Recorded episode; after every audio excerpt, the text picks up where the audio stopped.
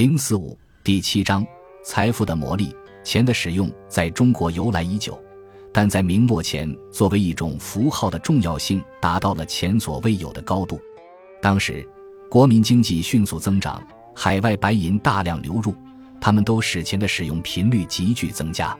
在中国商业化程度最高的江南地区，各种形式的钱几乎渗透了每家每户的日常生活。不仅促使了一系列新型交易关系的生成，还引发了一种新的论调。在这类论述中，由货币经济引起的社会变迁以钱为象征符号。在很多人看来，钱的普及释放出了成群的马门，损毁了维系道德经济统一性的微妙互惠纽带。徽州的一份方志曾做出了“金令司天，钱神着的”的描述。而当地的商贾和放贷者则彰显了财富势不可当的影响力，甚至支持传统道德标准的儒家道统拥护者在著书立说时都屈服于金钱强大的隐喻特征。劝善书的著者采用了记账体系，其读者可以据此计算自己善行的总和，行更多积善之举，保证自己的功德在功过账目中有所盈余。积存债管等是集中的用语，被用来描述新型的宗教虔信。他们展现了以获取和保持善本为中心的道德教化。在大众的想象中，金钱还被赋予了文化意义。在明朝末年的江南地区，财神成了金钱最为显著的符号表征。对于当代中国人而言，财神是家庭祭仪和新年礼俗中的一位标志性神祇。现代的财神信仰实际上涉及多位神话人物，每位神仙都代表财富的不同方面。和合二仙象征与生意伙伴化解矛盾，这对于取得商业成功至关重要。乖巧可爱的刘海代表丰裕和慷慨，孔武有力的关帝是忠义诚信的化身。有了忠义诚信交易，才能顺利进行。尽管在家里的供桌上和公共寺庙中，他们的神像十分普遍。但绝大多数人都不知道民间宗教中的财神信仰根源为何。从十八世纪起，被统称为五路财神的五位神灵变成了江南地区财神信仰的核心人物。在由道教神仙构成的天庭科层体系中，五路财神是掌管世间财富的最高神祇。他们不是上古之神，而是五通神的变体。五通在明朝末期以司掌财富分配之神的身份，成为江南地区的主要崇拜对象。财神在当时并非一个全新的概念，道教小神历史仙官最晚可追溯至宋朝。明代早期的禄神神像在形式上也与当代财神十分相似。然而，在明末的江南地区，五通神的形象支配了民众关于财神的想象。五通神的邪性是以五通为中心的信仰的最显著特征。五通神不是文化英雄，也不是人类美德的化身，相反，它体现的是人类最丑陋的恶习——贪婪和欲望。它会主动欺凌软弱之人，在很大程度上构成了现代财神的对立形象。江南的五通神信仰在明朝经历了长足的发展。五通神渗透进了家庭和公共宗教生活的各个层级。尽管在南宋和元朝，为给五通正名，人们曾试图用正面的五显神和华光取而代之，但五通神信仰在明朝末年的江南地区保留了其独有的邪恶性质。这位神奇真身为何的问题，使卫道者们感到困惑。这种情绪反映在了王志坚撰写的《五通王辩》中。人们确实常常混称五通神的各种名字，但具体使用哪个特定名字，同样也反映了各地特有的地方认同。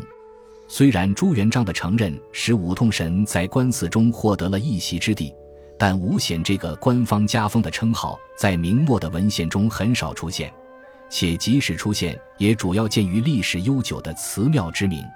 在江南地区，五显这个名字在杭州及其周边使用率最高。这是因为杭州是十三世纪地位突出的五显信仰的中心，正如我在早些时候提到的，江南百姓通常把五通神称为武圣，这个名字的使用也可追溯至南宋时期的临安。在明朝期间，武圣之名在杭州一带的丝绸产地尤为常见，这一地区除了杭州府外，还包括嘉兴和湖州，因此此地又被称为杭嘉湖地区。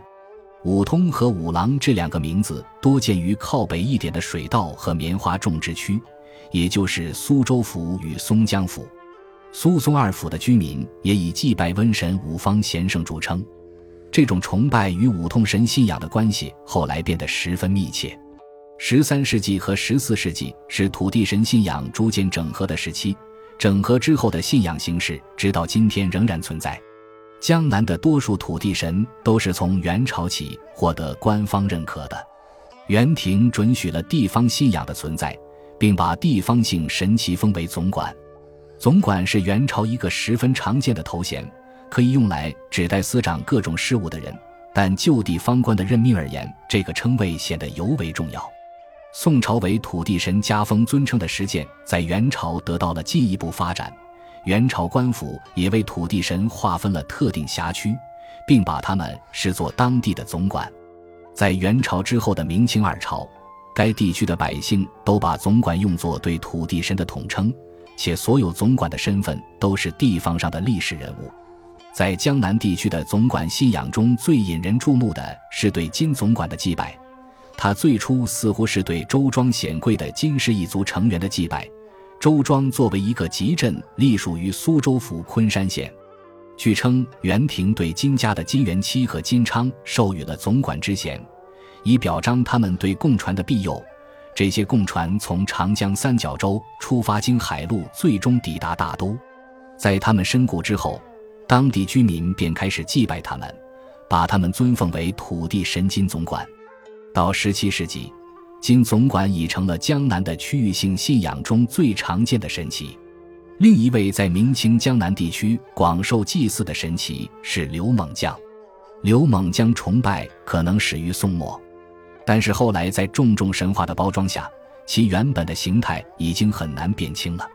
根据这位神祇在四典中的履历，也就是一七二四年官府赋予其正统地位时的说法。刘猛将是在朱元璋推翻元朝时自杀殉国的忠烈之士，在清朝，他以保护百姓免受蝗灾之苦的土地神身份受到崇奉。然而，驱蝗的属性在清朝以前的文献中未出现类似说法，似乎是不久之前的一种新创造。刘猛将信仰最早出现在苏州府北部的县城，但清廷的认可加速了其在长江三角洲的散播。在乡间，刘猛将与农业生产周期的关系十分密切。每年春天和秋天，乡民们都会以他的名义举行庆典。游行是秋天丰收庆典的一大特色。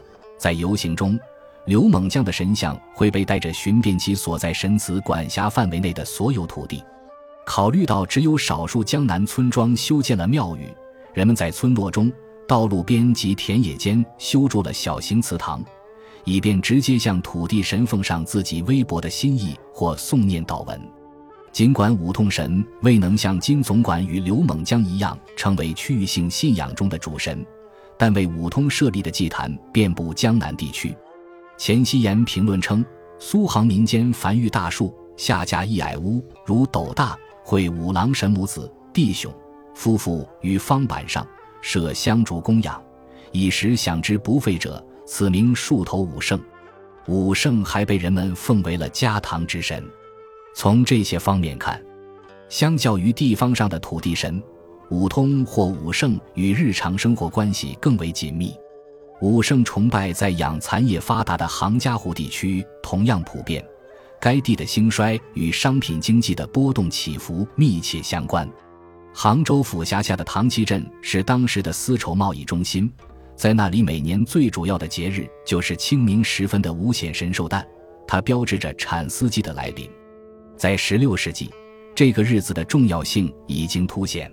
当时，当地一位小有名气的诗人吕须作了一首诗，描述了五显神同桑蚕叶兴盛的关系。根据湖州当地史家的记载，每个村庄都在村口设有五圣堂子，它们结构简陋，高约一米。内置五显的塑像或画像，为驱魔赶鬼，乡民们把五通神像挂在了很多地方，如家中、酿酒器中、鸡窝中、猪圈、牛圈中。这类做法在苏州和松江也十分常见。